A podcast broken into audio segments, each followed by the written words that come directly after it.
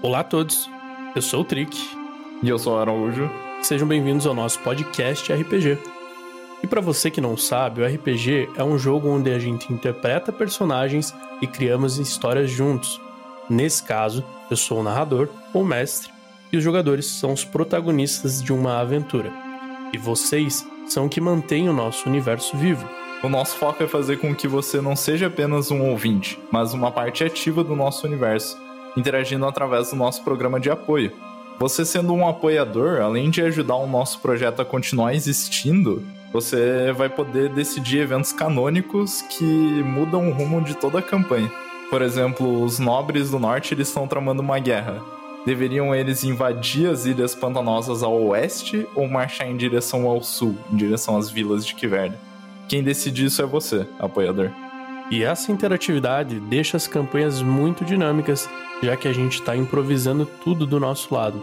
Apesar da gente ter sim um universo muito rico, com lendas e histórias por trás de cada coisa, o mestre nunca decide como as coisas acabam. E é isso, pessoal. Para continuar existindo, o Nove Círculos precisa da sua ajuda. Só acessar apoia.se barra Nove Círculos, tudo junto. Valeu!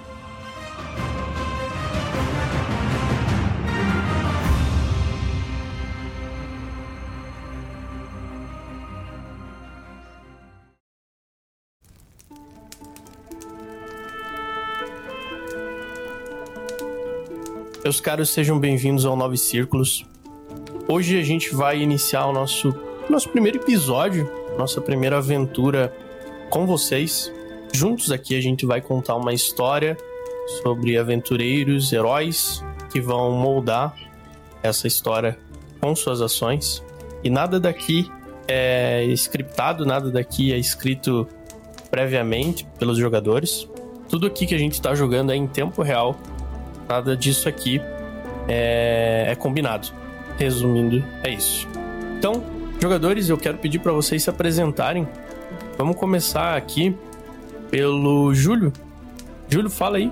Bom dia, boa tarde, boa noite. Meu nome é Júlio César, sou um dos colaboradores aqui do Nove Círculos e hoje estarei interpretando o sacerdote Ernesto o Honesto, é, um discípulo do deus Golfter, deus da verdade. uh, Gabriel? Certo, eu sou o Gabriel. Eu vou estar tá interpretando um personagem chamado Akai. Ele é um samurai, né? Um guerreiro e humano. Muito bom, então temos um humano, é, sacerdote, um humano samurai e Rafael. Opa, sou o Rafael. Tô jogando com o Tren, é um caçador de monstros aí, e ele é um humano também. Olha essa party aí, cara, só humanos.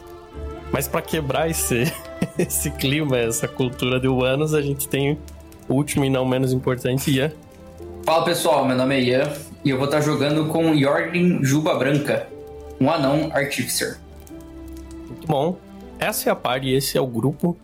E, bom, sem mais delongas, já vamos direto ao ponto.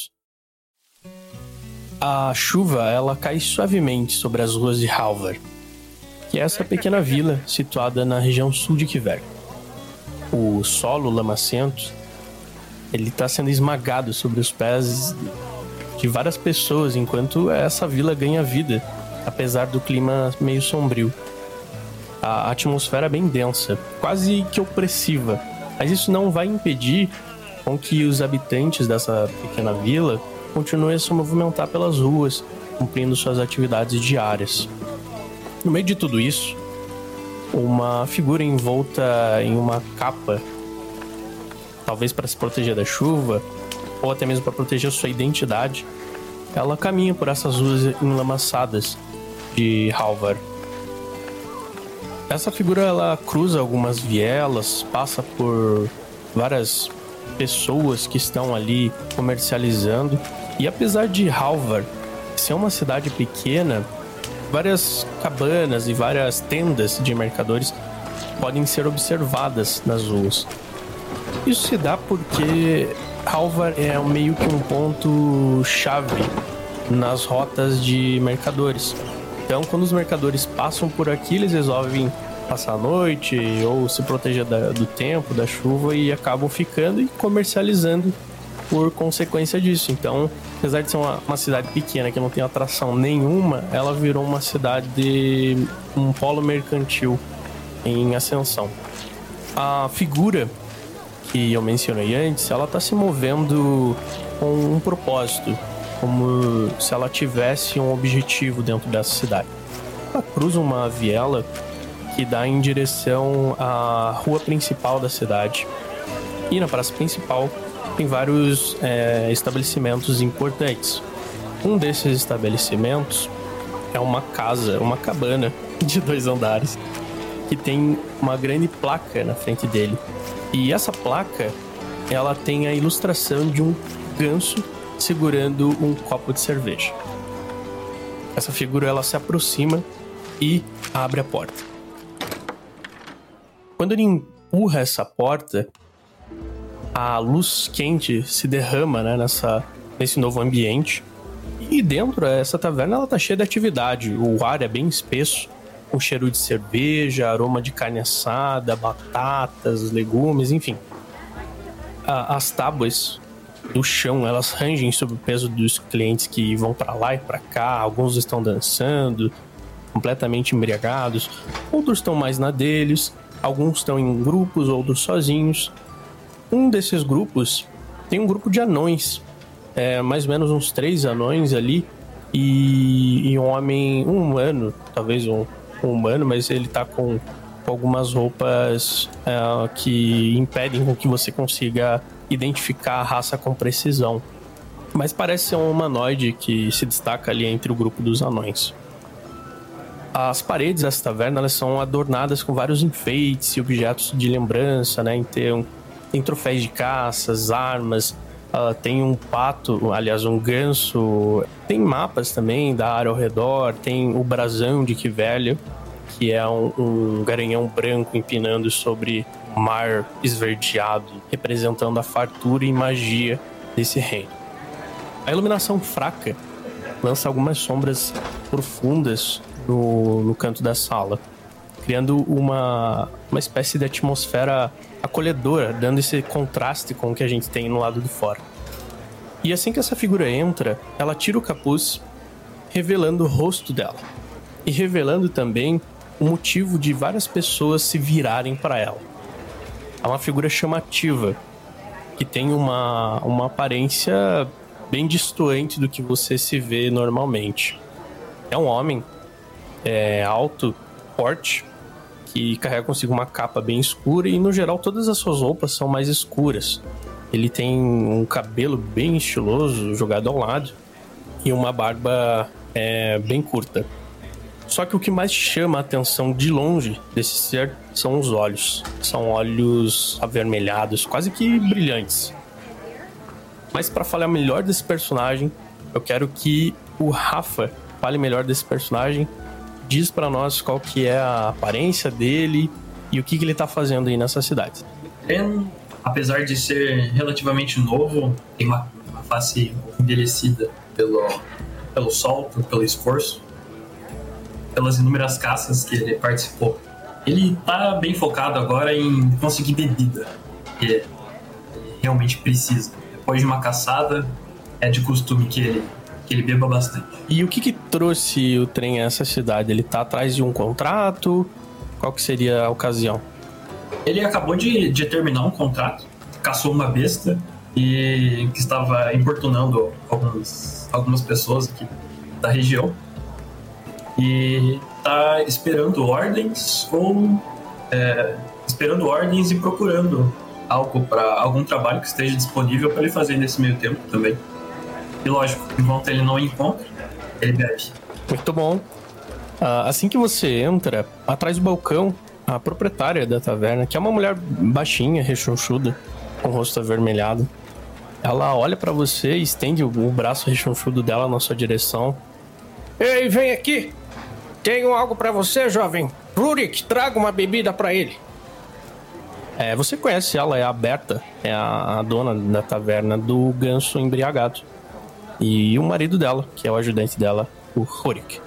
O Horik também é um homem rechonchudo, ele pega as coisas com uma certa agilidade ali, ele, ele tá é, fazendo de tudo para se mover com graciosidade, mas obviamente pela ocasião, por estar tá cheio, cheio de pessoas e por ele ser um homem um pouco desajeitado, ele acaba é, tropeçando ali, mas não derruba nada.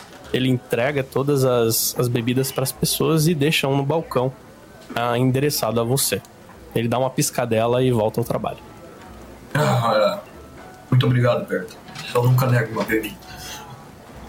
Você fez um bom trabalho com aquele animal. Aliás, o, o que deu naquele bicho? Ele. Ele estava ao redor da vila há um bom tempo. Ele não deveria ter atacado ninguém. Olha, a, a gente não sabe muito bem como funcionam essas bestas, mas até onde eu sei, uma hora ou outra, o desejo de matar vem a todos. Começou a beber. No outro lado da taverna, um grupo de anões está conversando ativamente sobre. Aliás, eles estão conversando ativamente enquanto estão empenhados em alguns pedaços de papéis que estão na mesa. Enquanto isso, um humanoide que está junto com esse grupo de anões, ele tá de braço cruzado, não está dando muito, muita atenção pro que os anões estão falando, mas ele está fazendo um papel de observação. Então ele está meio que tomando conta da segurança desse grupo de anões. E o líder é um, um anão que, se você olhar a primeira vez, você vai ter a impressão de que é um anão ancião, um anão muito velho, que passou por muitas coisas, mas talvez esse não seja o caso. Quando você chegar mais perto desse anão, você vai ver que a liderança dele não é atribuída pela idade, porque ele é um anão jovem. Ele tem cabelo branco, barba branca, mas ele é jovem. Mas para falar melhor dele, e o que, que esse anão tá fazendo aqui com outros dois anões? Eu quero que o Ian conte pra gente quem é Jorgen Juba Branca. Bom, nesse momento, só para contextualizar, o Jorgen estaria tomando uma boa cerveja gelada ali, junto com seus amigos anões, enquanto ele discute quais seriam os próximos planos da viagem dessa caravana que ele está seguindo. O Jorgen, é, ele é um anão de 125 anos, que é relativamente meia idade ali para um anão, ele não chega a ser um anão velho, e o que causa estranheza mesmo são seus cabelos e barbas brancas. É possível notar também que o rosto dele é, é um pouco castigado pelos trabalhos que ele exerce na forja e também pelo tempo que ele já está vivo aí, seguindo a vida dele, as viagens que ele faz fora de sua, seu reino natal. Ele está vestindo uma roupa como se fosse branca e azul. Ela é predominantemente branca e alguns detalhes são azuis, principalmente na, no fim de cada manga e no fim da camiseta. Embaixo dessa camiseta não é possível ver, mas se ouve o som da cota de malha pesada que ele usa. Ele também nas costas tem um escudo, no lado direito do cinto dele, um machado de guerra dos anões. Ele é relativamente, para quem reconhece ele, né, ele é relativamente uma pessoa simples, humilde, mas quando ele fica irado, ele se transforma em outra pessoa. No momento ali, eu acredito que ele esteja junto de seus outros colegas, decidindo qual seria a melhor coisa a se fazer, principalmente debaixo dessa chuva. Muito bom. Acompanhado de você, tem dois anões: o Drogan e o Grom. Eles não têm sobrenome, que é algo comum de anões que vivem. Uh, aliás, é, é a regra para anões que vivem na superfície. Talvez um dia a gente entenda melhor por que, que o Yorgrim, Juba Branca, ainda tem esse sobrenome dele. Mas de qualquer maneira, você está acompanhado de Drogan e Grom, ambos anões que estão empenhados com você nessa missão. Dando um pouco mais de contexto para você, Jorgen, vocês conseguiram uh, rastrear uma espécie de uh, artefato que está nessa cidade. Então esse artefato ele talvez não esteja nas redondezas, mas a, a, pista mais sólida que vocês já tiveram sobre esse artefato está nessa cidade. E ele tem um preço monetário imensurável, mas não só isso. Promete trazer poder e tal, e você sabe que com isso vem muito, muito conhecimento também. Só para eu anotar aqui, como seria o nome do, dos outros dois anões? Os anões são o Grom, com dois M's, e Drogan. Drogan. Então, senhores, ele entorna na caneca de bebida. Acredito que estamos perto. Ele aponta em algumas anotações, também é um mapa que ele tem ali da região. Eu acho que está por aqui. Devemos continuar procurando. Eu chuto que esses outros dois anões, assim como você já fez uma descrição que a gente tem um guarda-costa, eles não são guerreiros, não como Yorgrim, mas talvez artesões estejam ali para me auxiliar nessa busca, talvez. É, eles definitivamente não, não são guerreiros experientes, claro. Eles carregam consigo um machado e uma espada, mas não são guerreiros. Mas, aproveitando a deixa, conta pra gente quem é esse guarda-costas, o Gabriel. Certo. O Akai, ele é um Ronin jovem, né? Ele tem um corpo magro, assim, e uma altura de 1,75. Não, uma postura confiante. Uh, um cabelo preto, penteado de forma curta e desarrumado. Os olhos dele têm um tom profundo de castanho e uma pequena cicatriz ali na, na sobrancelha, resquício de uma das suas batalhas passadas. O, a roupa do Akai consiste num Haori vermelho escuro que tá bem abarrotado, né? Ele usa calças pretas e umas sandálias de palha. Na sua cintura tem duas espadas né, no lado direito, com um, um, conjunto ali de uma katana e uma wakizashi, que é um, basicamente uma katana curtinha. Apesar da sua aparência jovem, ele emite uma sensação de cansaço e tristeza no seu olhar.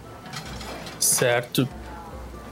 Jorgen, enquanto você tá conversando, né, sobre os próximos passos com os seus companheiros anões, o Drogan é um, um, companheiro que você conheceu há pouco tempo. Ele, inclusive, ele foi recrutado porque ele conhece melhor essa região e ele fala algumas línguas mais específicas que podem ajudar nessa companhia. E ele se vira para você, coloca a mão no, no seu ombro e fala: Bom, Yogran, eu acho que você tem que pensar na, na possibilidade de pedirmos ajuda.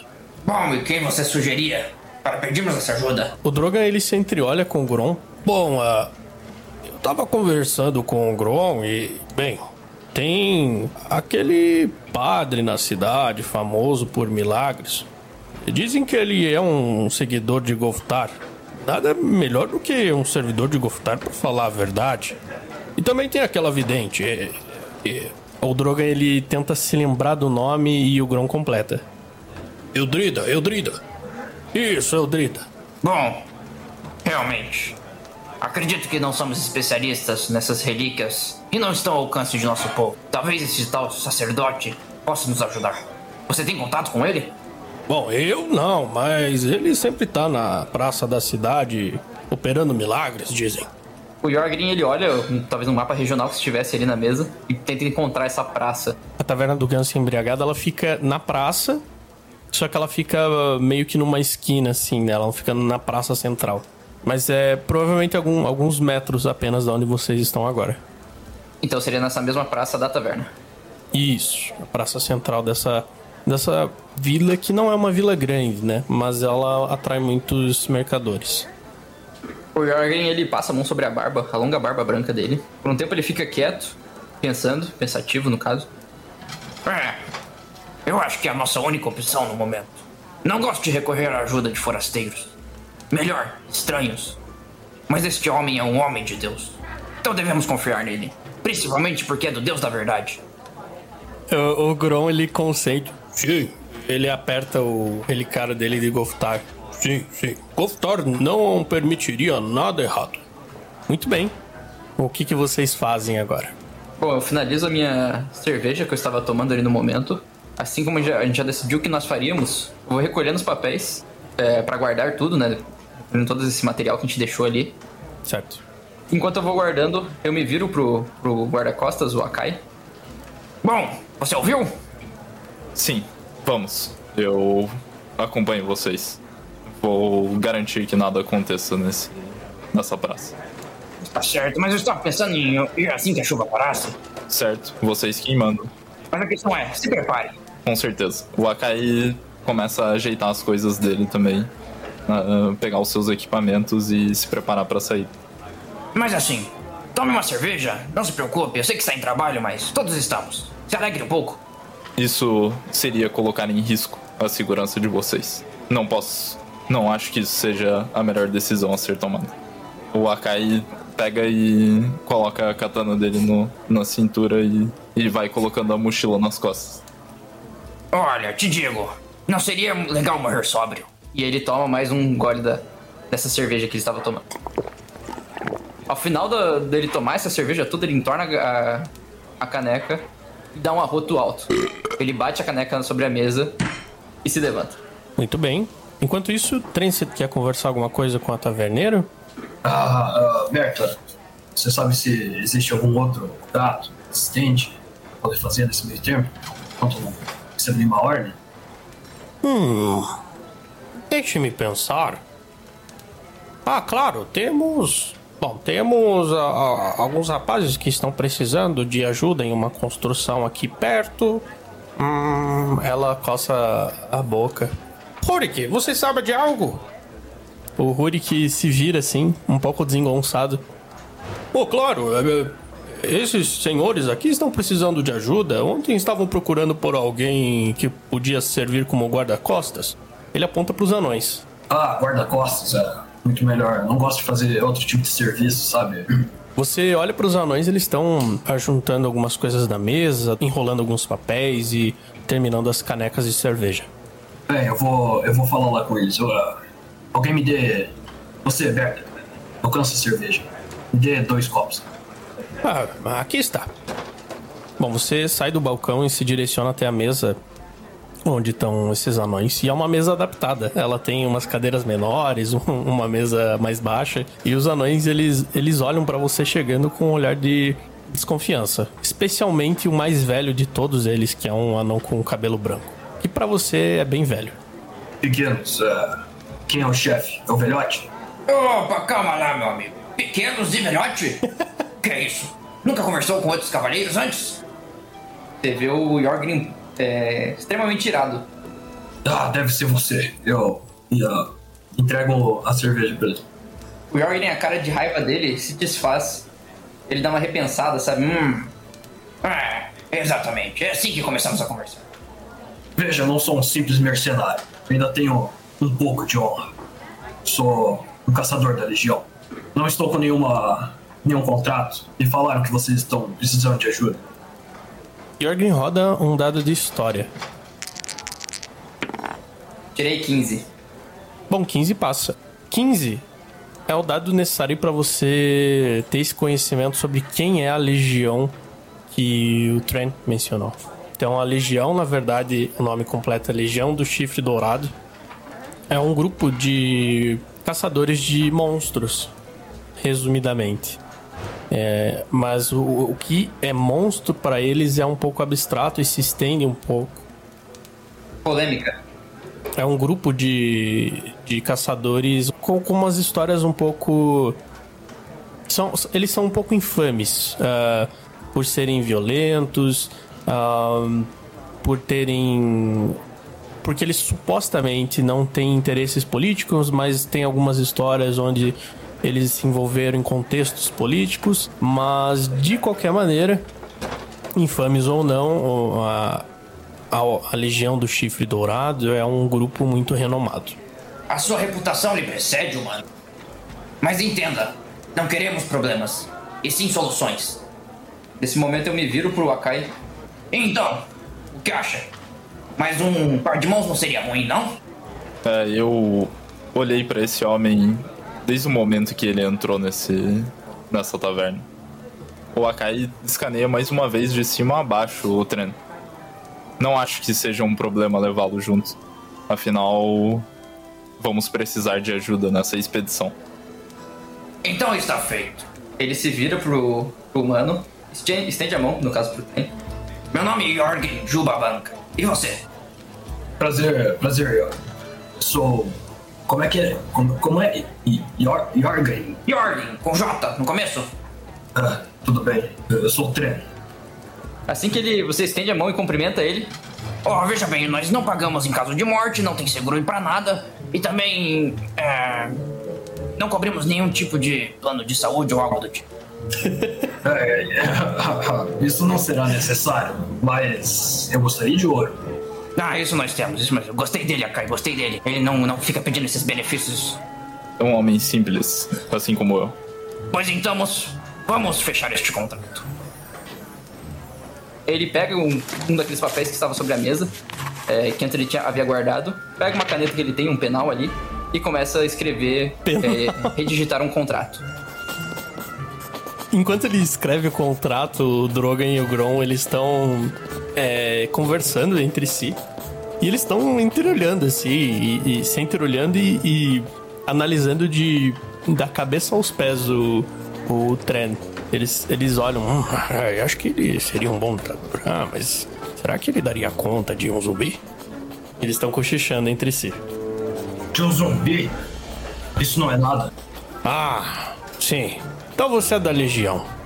Sim, eu acabei de matar. Bem, era era um filhote, mas. Ah, um filhote! Era um filhote de Wyvern, seu maldito. Ele cutuca o Grom. um pequenino. e eles ficam zoando você um tempo. Muito bem, muito bem. Ô, guardião da legião, mostre para nós o seu chifre. Tira um pouco o manto, eu mostro um chifre do tamanho de um antebraço, mais ou menos. Todo branco com algumas listras douradas. Ele arregala os olhos e pega da sua mão. Você deixa? Eu deixo. Ele pega da sua mão e mostra pro Grom. Olha, hum. Ele, ele olha para você com um olhar de canto e se vira pro Grom. E eles ficam cochichando enquanto mordem as partes que tem ouro e, e, ficam ouvindo o som do osso, dando pequenos toques com as falanges do dedo. Hum, é ouro mesmo. Hum. Você pode. Você pode morder, pode olhar, mas se você tocar isso aí, vai ser seu último dia de vida. Ele olha para você com um olhar desconfiado, assim, um pouco magoado, olhando de baixo para cima, né? E te devolve o chifre. É, eu já vi maiores, né? Muito obrigado, muito obrigado. Uh, e você, homem magro, como é seu nome? Por que usa essas espadas finas? Meu nome é Kai. Eu sou de um de uma terra distante. Acho que é o suficiente para você entender. Estranho os costumes desse lugar. É normal as pessoas morderem chifres? Esses pequeninos, eu acho que eles mordem qualquer coisa. Não conheço muito bem. Uh, o. O chefe, acho que os dois estão muito amigos. Ah, sim, sim. Mas isso é bom. É bom que eles tenham uma sinergia, porque daí na hora do combate eles também se ajudam. Seria ruim se eles estivessem se desencontrando. Mas então, Tren, o grandioso matador de filhotes, quanto será o pagamento? Gostei desse título. Ah, quanto você quer me oferecer? Acima de uma peça de ouro, eu trabalho para você. Hum, qual que é o nosso budget, mestre, ali do nosso da nossa companhia? Qual que é o as nossas finanças que nós temos. É o que você tem no bolso. Você vê então o Jorgen revirando os bolsos dele.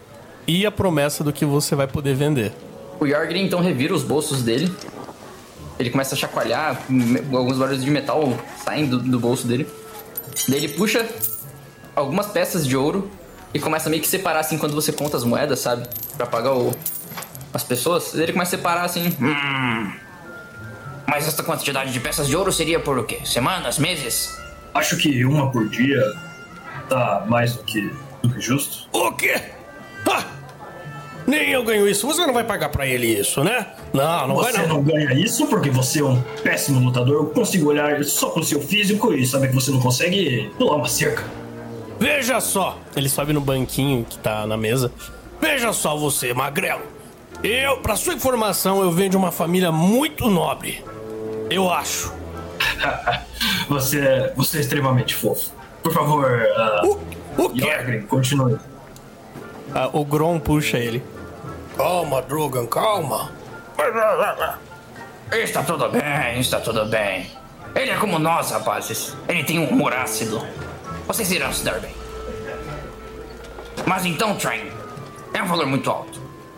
Mas podemos fazer assim. Assim que conseguirmos o que queremos, podemos te dar uma parte do pagamento. E não se preocupe, irá valer muito mais do que uma peça de ouro.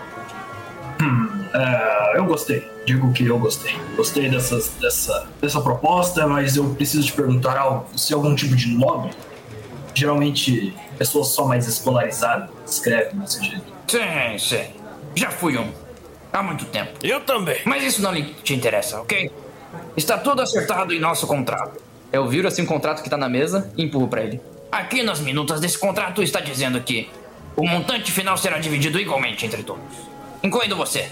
Deseja participar de nossa companhia? Quando isso aconteceu comigo, eu confiei, pois eu nem sei ler essas palavras. O, só, o contrato tá todo redigido em enânico. É aí que vem a pergunta importante. Quais de vocês falam enânico? Eu não falo. O Akai tá confiando na, na palavra aí do. Ô, mestre, eu, eu, eu selecionei umas linguagens aleatórias. Porque eu não tinha pensado em quais seriam as mais, as mais comuns. Nessas linguagens está listada a língua anã? Não, não está. Então não. O- Ele vira pra você o contrato e parece um monte de rabiscos aleatórios sem sentido nenhum. Ah, não se preocupe, porque para nosso contrato valer tem que estar na nossa língua materna. Me dê um momento. Ele puxa o, o contrato, vira de novo pra frente a ele e começa a fazer novos rabiscos. Mestre, eu analisando o semblante dele, eu consigo saber se ele tá querendo me passar a perna. Roda uma intuição ou uma percepção. Boa. Tirei cinco. Em qual dado? É. Intuição. Muito bem. A tua intuição diz que esse anão é o anão mais confiável que já pisou na face de Kivelli. Ah, nem- na, na verdade, nem precisa. Olha, pelo jeito que você. Não, agora me dê um minuto. Estou terminando, já comecei. Nesse momento, ele olha pro seu rosto, Train, olha de volta pro papel, ele tira a língua pra fora e morde ela de canto de boca. Ele gira a língua pro outro lado da boca dele e começa a rabiscar mais ferrenhamente ainda o papel. Ele olha novamente pra você, olha pro papel, Pronto. Está pronto. ele gira o papel de volta pra você e aonde tinha algumas inscrições, tem agora um desenho do seu rosto muito mal desenhado, extremamente feio, como se fosse uma cari- caricatura sua, e uma setinha, com uma pilha de tesouros sendo distribuída entre todo mundo. Ah, e agora? O Drogan, o, o Drogan se vira e fala: "Ah, Tá perfeito, igualzinho. Faltou aquela verruga ali, ó. É impossível eles estarem mentindo. Se no papel está desenhado, então será realidade. Bendito. Eu posso guardar pra recordação. Sim, sim, claro. Só assine aqui embaixo onde está seu nome. Trem, o grande matador de filhotes. De, novo, de novo, Drogan. Eu assino e guardo essa bela caricatura. Quando ela não dá a risada, ele, o Jorgen bate a mesa. Ah, entenderam? Entenderam? Pronto, pode ficar com você. O contrato fica com você, Trem. Está firmado nossas partes. Quando começamos? Bom, assim que a chuva parar. Estamos atrás de um tal de sacerdote de Golftar. Ernesto, Ernesto, eu ouvi falar. Ernesto, o sacerdote honesto. Porque ele é de Goftar.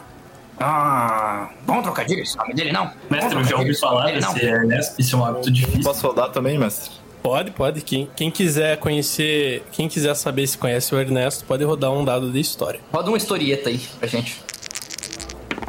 Eu tirei 14. Ok. Tirou 20. Crítico. Tirei 22 no total. Tá. Akai, você nunca ouviu falar sobre nenhum sacerdote santo de Goftar na sua vida.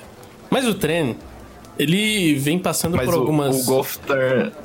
O Goftar eu conheço. O, o deus Goftar. Sim, você conhece o deus Goftar. Conhece amplamente. Porque ele é o deus mais influente em Kiveli.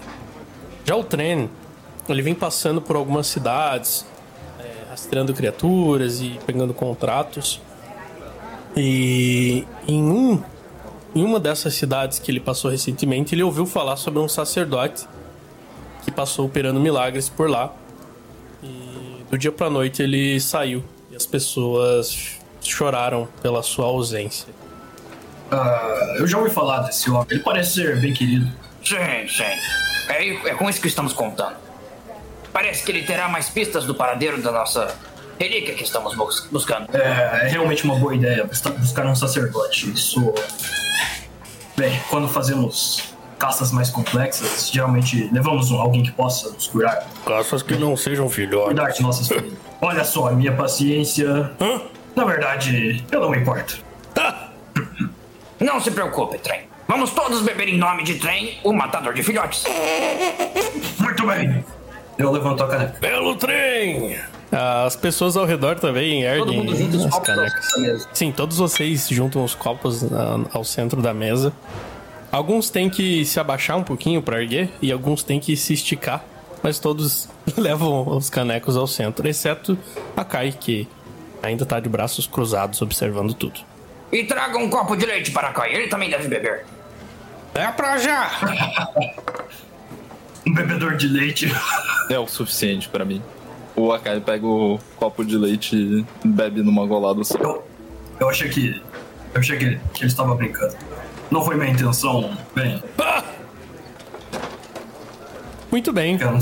É, Após esse, essa, essa cena um pouco constrangedora para todas as partes, estão firmados contratos e oficialmente aí todos estão na companhia do Jorgrim, que ainda precisa de um nome, Jorgrim.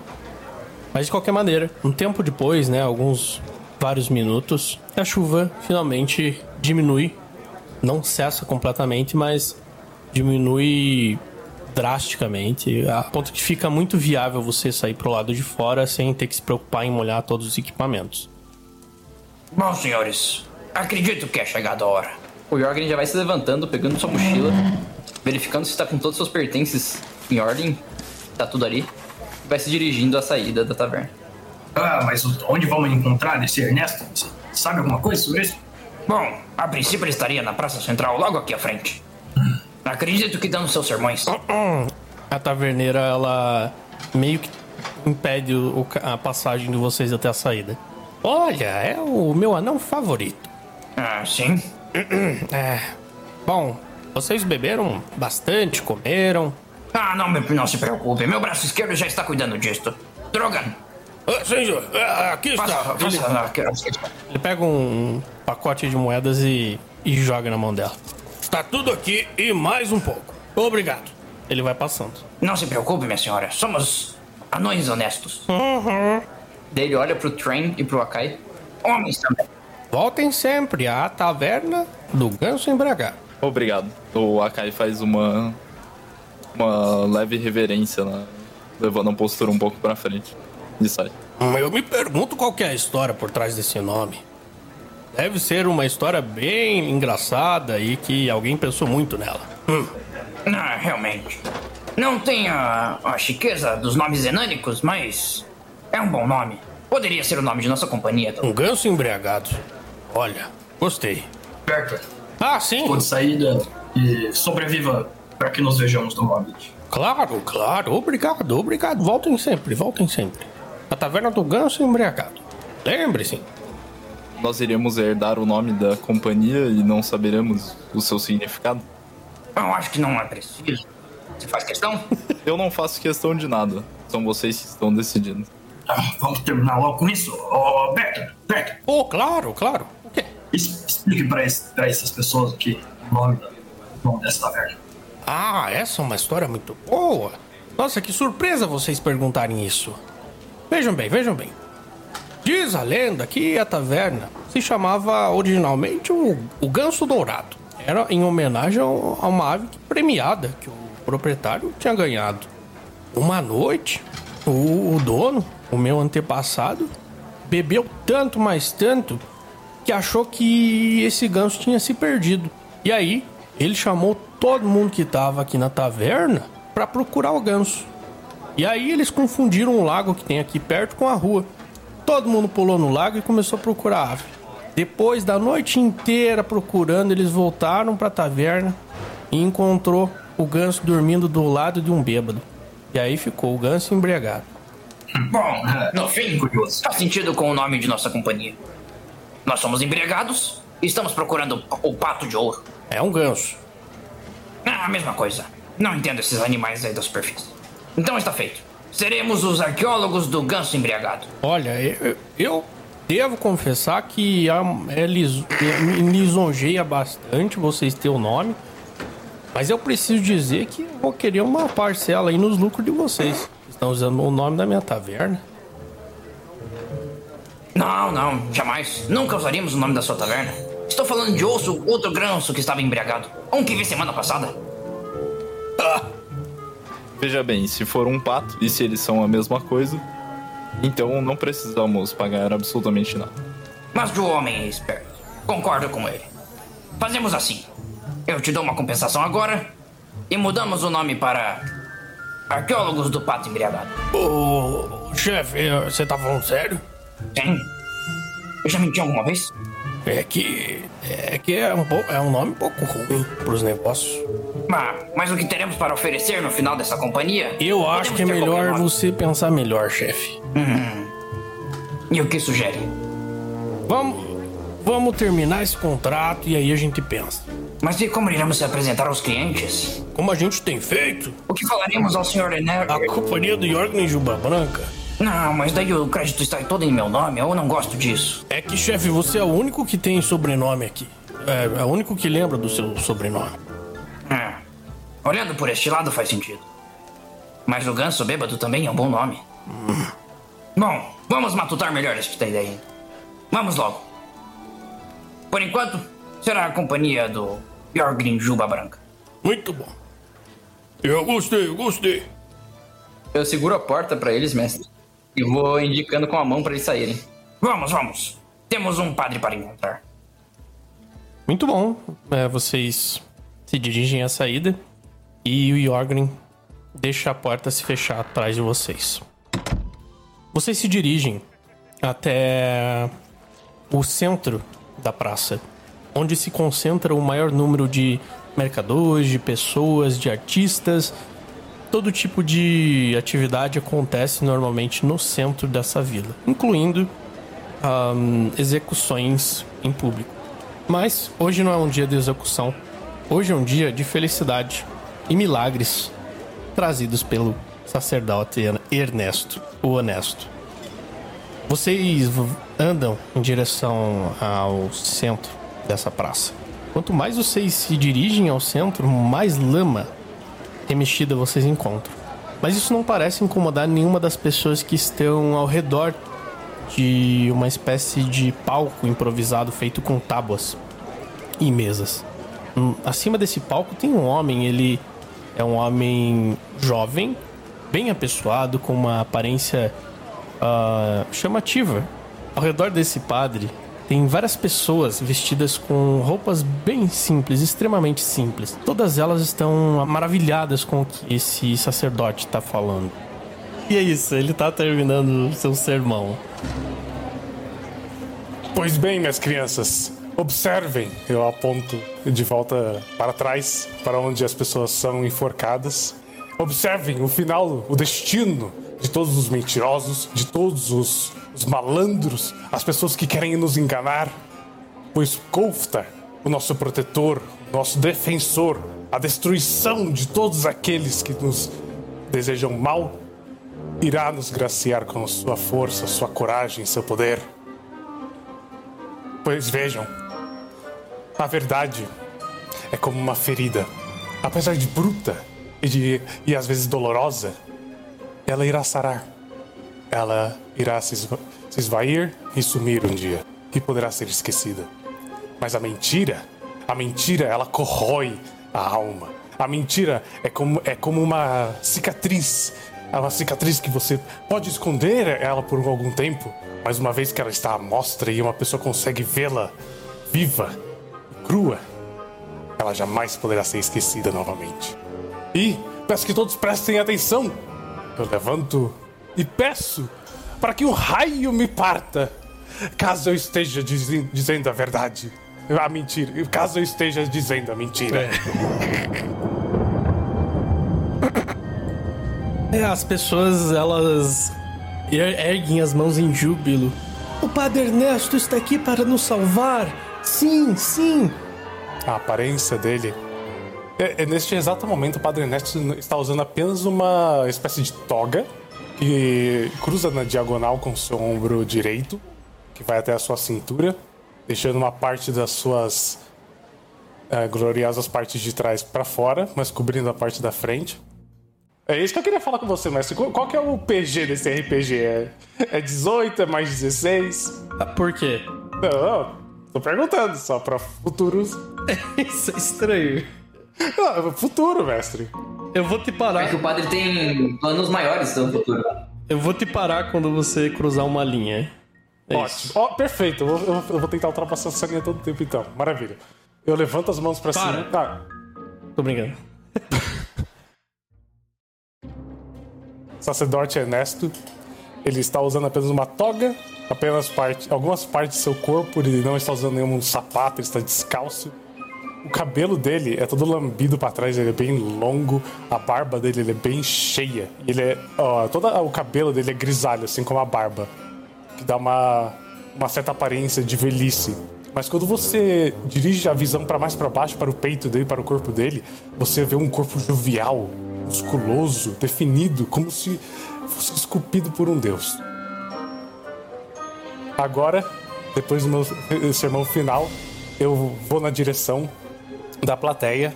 E qual, qual é a aparência da minha plateia, mestre?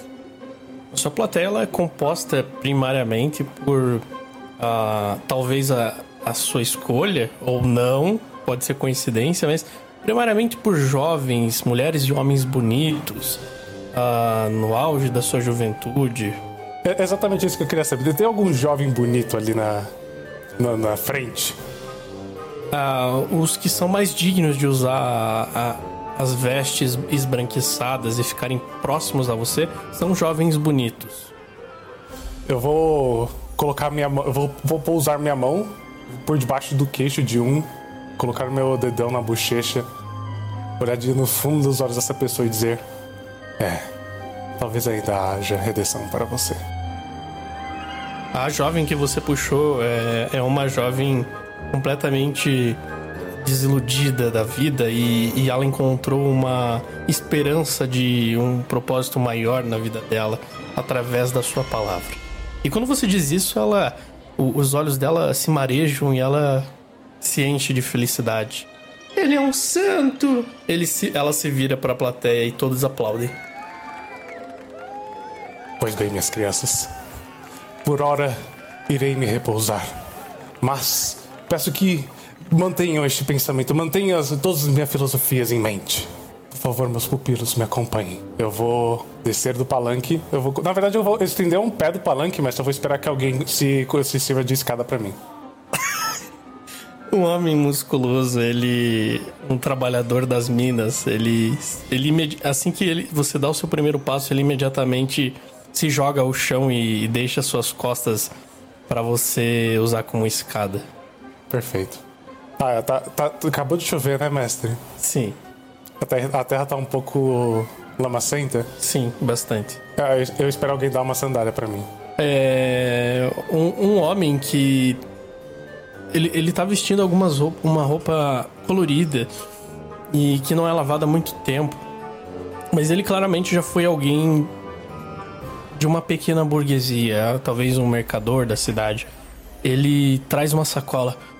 Oh, aqui está, senhor, aqui está. Isso aqui é uma, é uma coleção pessoal. Como você disse, eu estou me livrando das riquezas mundanas. Aqui está, aqui está. É um couro vindo de Kahamad, do, dos monstros dos desertos. Aqui está, é muito bom, é resistente. Ele coloca nos seus pés. Eu analiso, olho pra baixo, levanto uma sobrancelha, levanta outra. Tamanho é um. Ela é um pouco apertada, mas irá servir. Você é um bom servidor. Ah, obrigado. Que Golftar te abençoe. Eu, eu coloco a mão sobre a testa dele, mestre. Ah, estou me sentindo abençoado. Eu estou indo em direção aos meus aposentos com o resto dos meus pupilos, mestre, da- do meu rebanho. Bom, os seus aposentos pode ser traduzido como uma casa que foi doada por um servo fiel, que fica alguns passos daí. Mas no caminho você é, percebe um, um grupo de anões e dois homens armados olhando fixamente para você e toda essa comoção. Mestre, é- eles impedem meu caminho? Não, eles não impedem, mas eles chamam muita atenção porque cá entre nós, você é, é um homem é, é um- talvez mal concebido em alguns lugares e, e mal interpretado, e aí você sempre tá um pouco alerta. Pois bem, pois bem. Eu apenas noto a presença deles, mas continuo reto. Muito bem, o grupo tá livre para tomar as ações que, que quiserem. Eu me viro à companhia e falo: E aí? O que acham? É este homem? Eu, eu acho que é. Parece. Ele realmente é um homem santo, como pode? Um coração tão grande? Este sermão dele deveria servir de direção para todos nós aqui na companhia. É. Vamos atrás dele. E aí, o grupo vai? Senhor! Senhor Ernesto! O Jorgen grita enquanto ele passa mais à frente. Eu ouço isso, mestre? Você ouve essa voz te chamando de algum lugar que você não consegue localizar. É, tem muitas pessoas rodeando você e você não consegue localizar de onde tá vindo essa voz.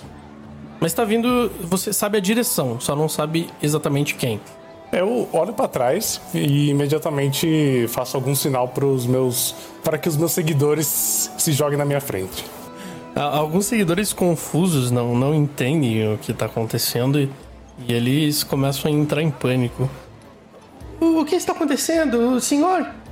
Eu apenas olho na direção do. eu olho- Eu olho firme, olho cerrado, com a postura ereta, com os ombros pra trás, o queixo pra cima, apenas olhando na direção de onde eu vi o meu nome ser chamado. Assim que ele se vira e, e ajeita a postura, os seguidores do Ernesto, eles repetem o, o líder dele, sem, mesmo que sem entender, eles se viram para a mesma direção e erguem os queixos esperando é, en- enfrentar quem quer que esteja chamando o líder deles. O Jorgen se aproxima dessa muralha de seres humanos que se formou na frente dele e começa a tentar olhar por cima deles, mas como o Jorgen é pequeno, tendo seus 1,25 metros de altura apenas, ele não consegue mais enxergar o sacerdote. Ele então começa a resmungar com as pessoas que estão ali na frente. Ei, me dê licença, eu quero passar, preciso falar com o sacerdote. Vamos, abra um caminho. E ele tenta meio que se enfiar no meio das pessoas. O Ernesto, o Ernesto, nesse momento você percebe que a voz mais gustural e mais irritada, ela tá vindo de uma direção específica, mais ou menos nas suas costas. Só que ela tá vindo é, do chão, mais próximo do chão do que você esperava. Eu vou virar meu corpo, olho na direção da, da voz, digo: deixem-o passar. Nada de ruim acontecerá com o sacerdote de Golftar. Mas senhor, você você vai correr perigos? Falta-lhe fé, homem? Não, não, de forma alguma. Então deixe passar. O Akai toma a frente e vai limpo, é, em- meio que empurrando as pessoas enquanto elas é, abrem o caminho pro pessoal passar. E o Akai fica segurando a- as suas espadas, guardando o território enquanto os anões passam. As pessoas vão deixando vocês passarem com, com pouca resistência. Eles ainda hesitam um pouco porque temem pela vida do, do santo, mas eles confiam na palavra do seu líder. Pois então, eu falo isso enquanto o Coço ajeita meu bigode. O que desejam? O Jorgen vai saindo do- das últimas fileiras de pessoas que estavam à frente dele, ainda empurrando elas, por mais que a Kai tenha abrido caminho pra ele. Ele chega, se dá de frente com o sacerdote Ernesto e espera o resto da companhia chegar também, né? Pra que todos estejam ali no momento. E assim que todos chegam, ele se entreolha assim, meio que sem saber o que dizer. Olá, sacerdote. Meu nome é Jorgen. Não nos conhecemos ainda, mas conheço sua fama. Estava precisando de uma ajuda em relação a uma coisa. E ele pausa, esperando o sacerdote responder. E como eu, um mero servo, um pobre servo de Golftar, poderia lhe ajudar? Antes dele sequer se- te responder, Ernesto, roda um dado de. ahn, roda um D20 seco. Olha. Olha. É seco, né? Então. 16. É, enquanto o anão começa a falar, você dá uma boa olhada no- nos integrantes da companhia dele. Você percebe que um deles te reconhece. É o mais alto deles. E é o que mais apresenta perigo fisicamente, talvez. É um homem pálido. Tem olhos de assassino, assim. São, olhos que emanam uma luz quase que vermelha, assim. Ele tá junto com esse grupo que tá falando comigo? Sim. Ele tá, tá logo do lado do, do segundo guarda-costas. Então, ao mesmo tempo que eu falo isso, eu abaixo a cabeça em forma de reverência, deixando meu cabelo cair por cima. Ten, você reconhece ele vividamente, sim. Você já ter visto ele passando por outras cidades. E agora você conseguiu é, conectar a fama dele com a pessoa que você viu. De fato, você não viu nada demais. Realmente é sempre essa mesma cena, né? Seguidores e tudo mais. E como um mero sacerdote de Golfter poderia lhes ajudar? Bom, estamos atrás de uma relíquia de alto valor, valor inestimável, e gostaríamos de ter algum tipo de paradeiro dela. O nosso melhor homem aqui poderia falar mais. Parece que ele já te conhece. E ele se vira pro Train. Já ouvi de seus feitos. Você tem alguma habilidade além de fé? As pessoas, elas o, o levam isso como um- uma afronta a- aos poderes divinos providos ao seu líder. E eles começam a cochichar e, e levam isso como uma afronta, esperando uma resposta ao mesmo nível. Está tudo bem, está tudo bem, minhas crianças. Eu levanto as minhas mãos, acalmando os ânimos. Eu, eu não possuo nenhum poder, não, eu, eu, sou, eu sou nada. Apenas um sacerdote só é capaz de fazer as coisas que ele faz através da vontade de seu, seu senhor. Então todo o poder que, uma que um sacerdote tem, o sacerdote de Golftar, vem através dele. A pessoa em si não é nada. Quando o sacerdote falou minhas crianças, o Jorgen olha, ele olha em volta, procurando por literalmente crianças. Eu não tô vendo nenhuma criança, não. Ah, Eu concordo, não vejo nenhuma também. Eu acho que esse homem está um pouco alterado. Mas então, de, de que relíquia vocês estão dizendo? a gente pode falar disso num lugar mais privado? Não, mas não, não há problema, não há nada que eu esconderia de meus fiéis seguidores. Não, não se preocupe. Mas a nossa companhia, sim. Não? Não, eu concordo com você. Você não tem nada a esconder, nós, nós temos. Então vamos a um lugar mais reservado. Pois bem, se assim desejam. O Jorgen fica esperando o sacerdote levar ele pra algum lugar, porque não conhece nada da cidade. Apenas a taverna. Por favor, me acompanhe. Ah, Eu Você vai levar eles até onde, Ernesto? até o meu santuário. O Jorgen se vira pros, pra companhia e fala: ah, achei que ele nunca tomaria iniciativa. Sujeito estranho. Eu acho que ele tá testando a nossa fé. A Kai cutuca o, o trem e cochicha. Por que as pessoas se ofenderam, sendo que nada foi direcionado a elas? Por que se ofenderam por esse homem? O que ele tem de especial? Vocês são levados, então, até uma casa ali perto, que foi cedida de maneira a ajudar a missão divina do Ernesto. Então, algum mercador muito rico cedeu a sua propriedade para que Ernesto pudesse ter um santuário onde ele continuasse a exercer sua missão divina. É uma casa muito ah, requintada então é uma casa com certo luxo, é, ou pelo menos um luxo que você pode esperar de uma vila pequena de Kivelho. Mas lembrando que Kivelho é um reino rico, então até mesmo as pequenas vilas podem se dar alguns luxos.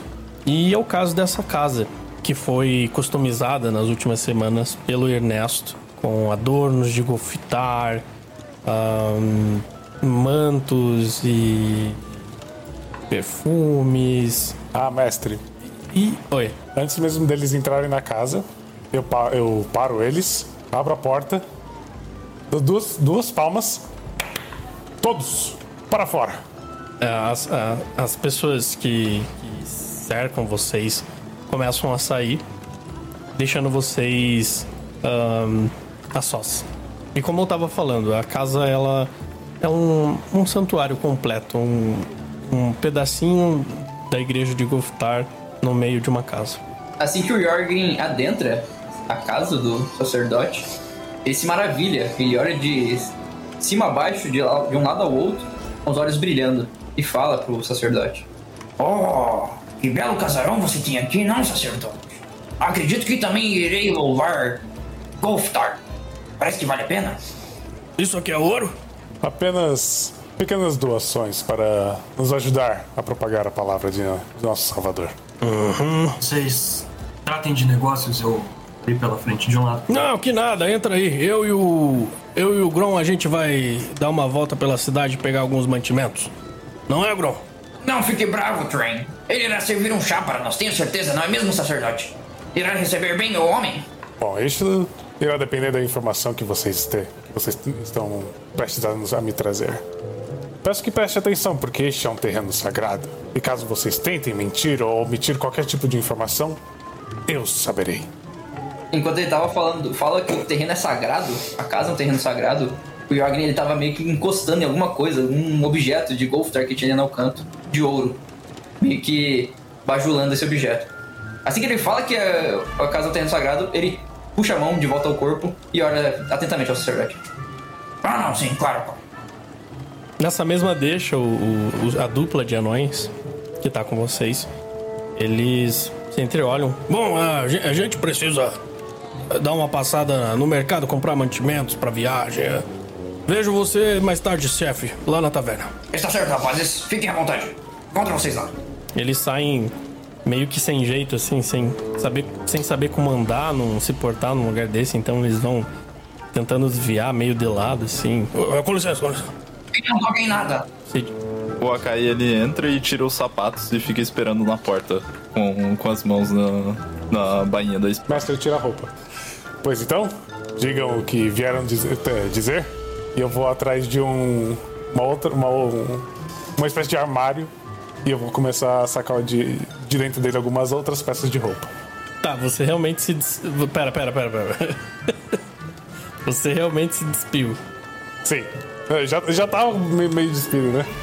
Certo, o, o Ernesto ele começa a se despir na parte de cima e, e eu deixando o manto cair, ele se dirige a um armário ali perto enquanto conversa com vocês. O Jorgrin, ele vê o Akai retirando os, os sapatos, né, ao entrar na, na construção e ele fica meio inconclusivo, sabe? Ah, ah, por que você está tirando? E daí ele não entende muito bem. Quando ele se vira novamente pro sacerdote, o sacerdote tá completamente pelado. A cara de. O Jorgen faz uma, faz uma cara de pasmo, porque ele não entende o que tá acontecendo. Este é um manto. Em um próximo segundo, dá um estralo na mente dele e ele fala. Ah, agora eu entendi. E ele começa também a tirar os sapatos dele.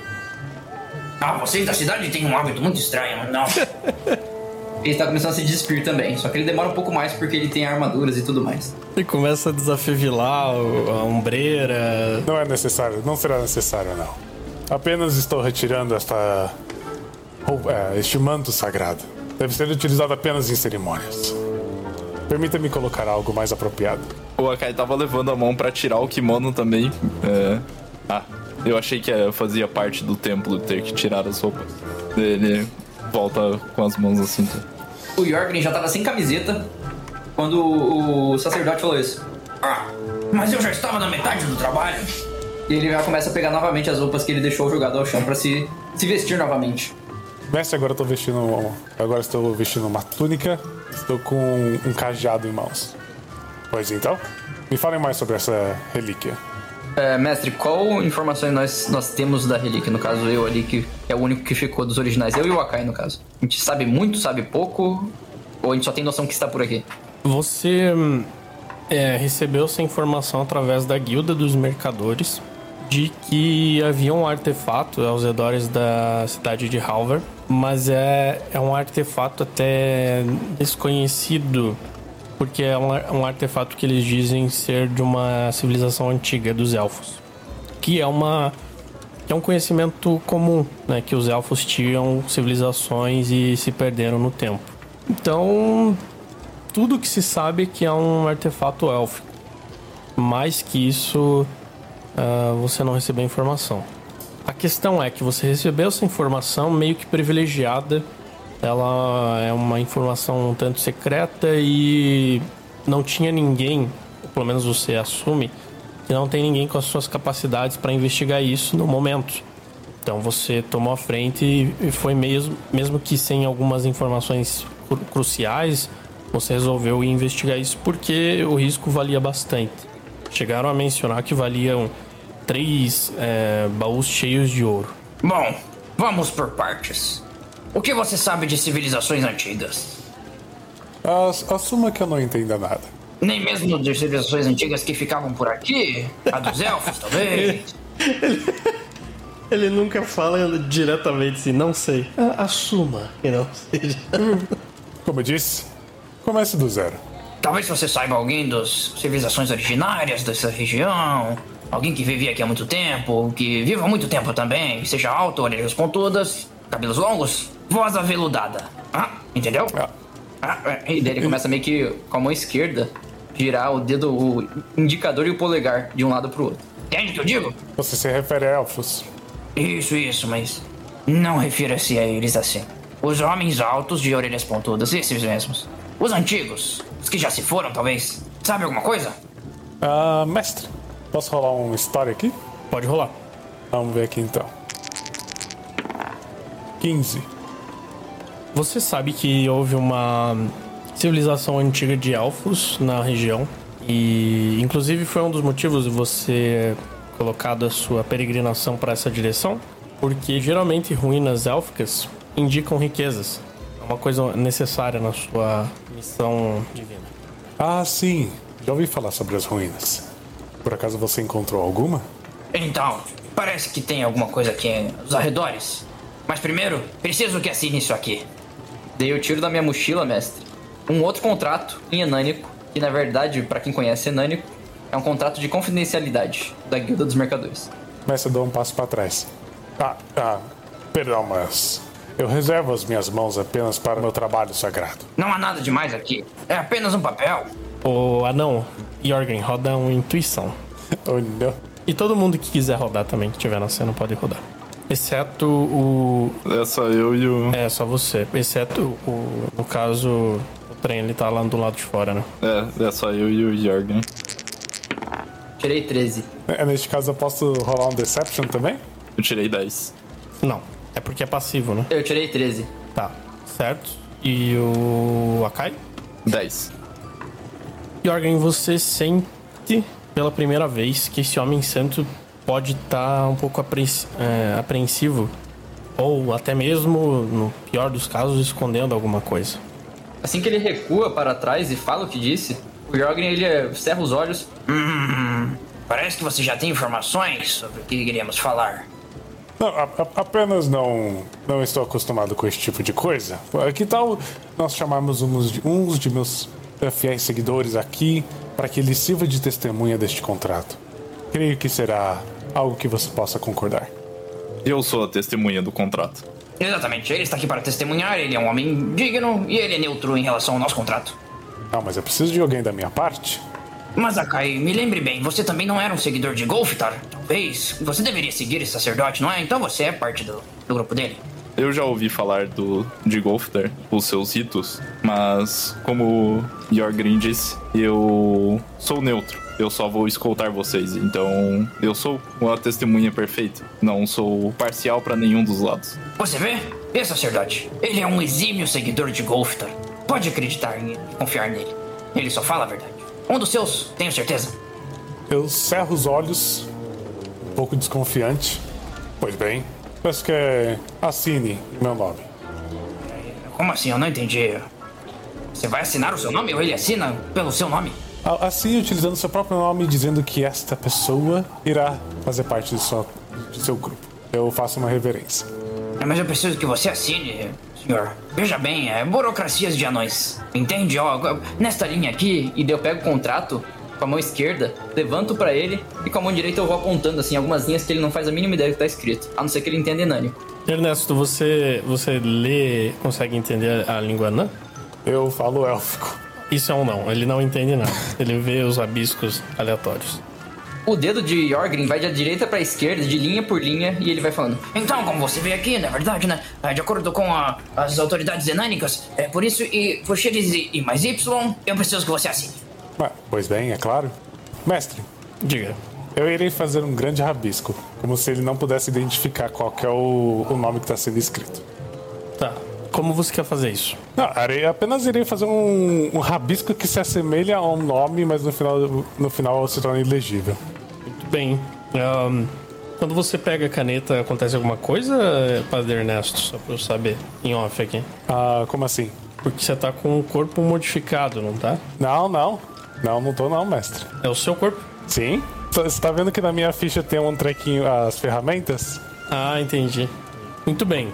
O, o, o Ernesto, o Honesto, ele pega a caneta, aliás, ele pega a pena e começa a rabiscar e faz a sua assinatura.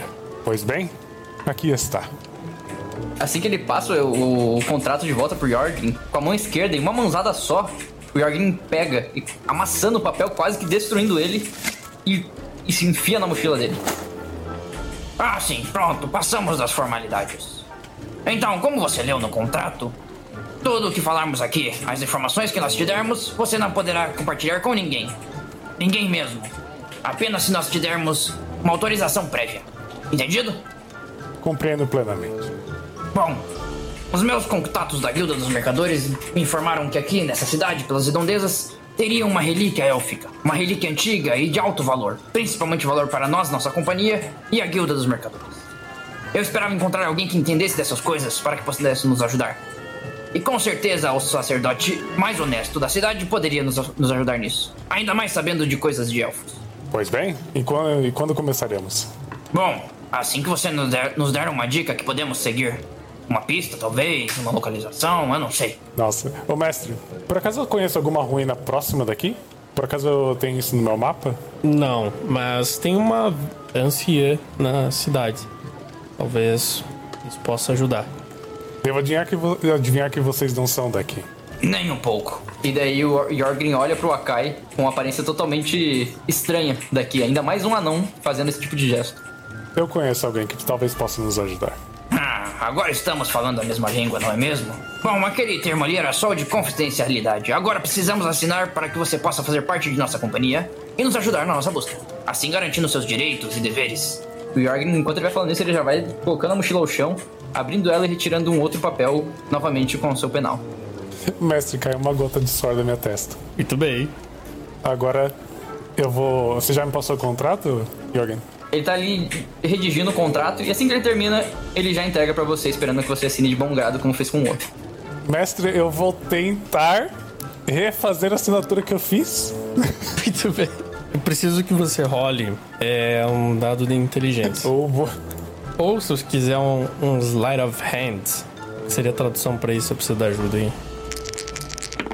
Eu tirei 11. É um manuseio, né? Uma é, habilidade de manuseio com as mãos. Ah, não, é prestigiação que geralmente o pessoal usa. É, mas é que. É, é que seria mais memória mesmo. Prestigidação. É isso aí mesmo, né? Certo. É, é verdade. Qual o seu dado? 11. Uh, Ernesto, você faz um rabisco que na sua cabeça é idêntico e devolve pra ele. Assim que o Jorgrin pega o contrato nas mãos, ele percebe que é completamente diferente. Não, ele- o outro contrato ele amassou. Ele não olhou.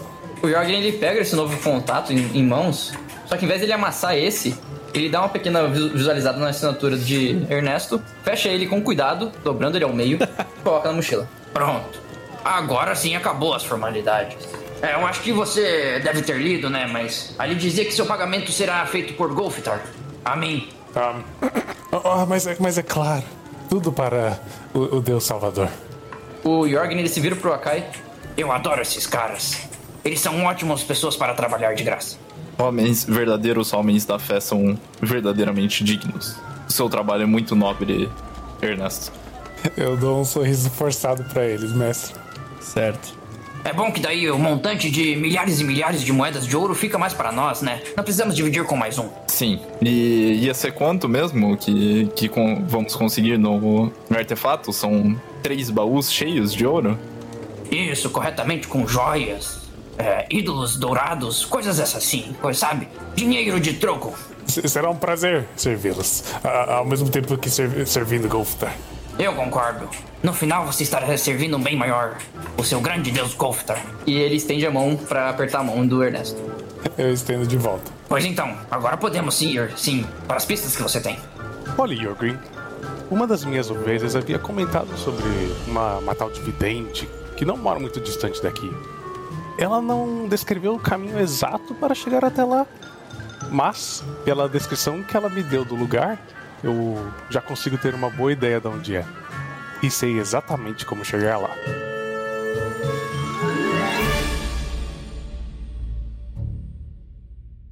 Esse podcast foi produzido de maneira totalmente independente.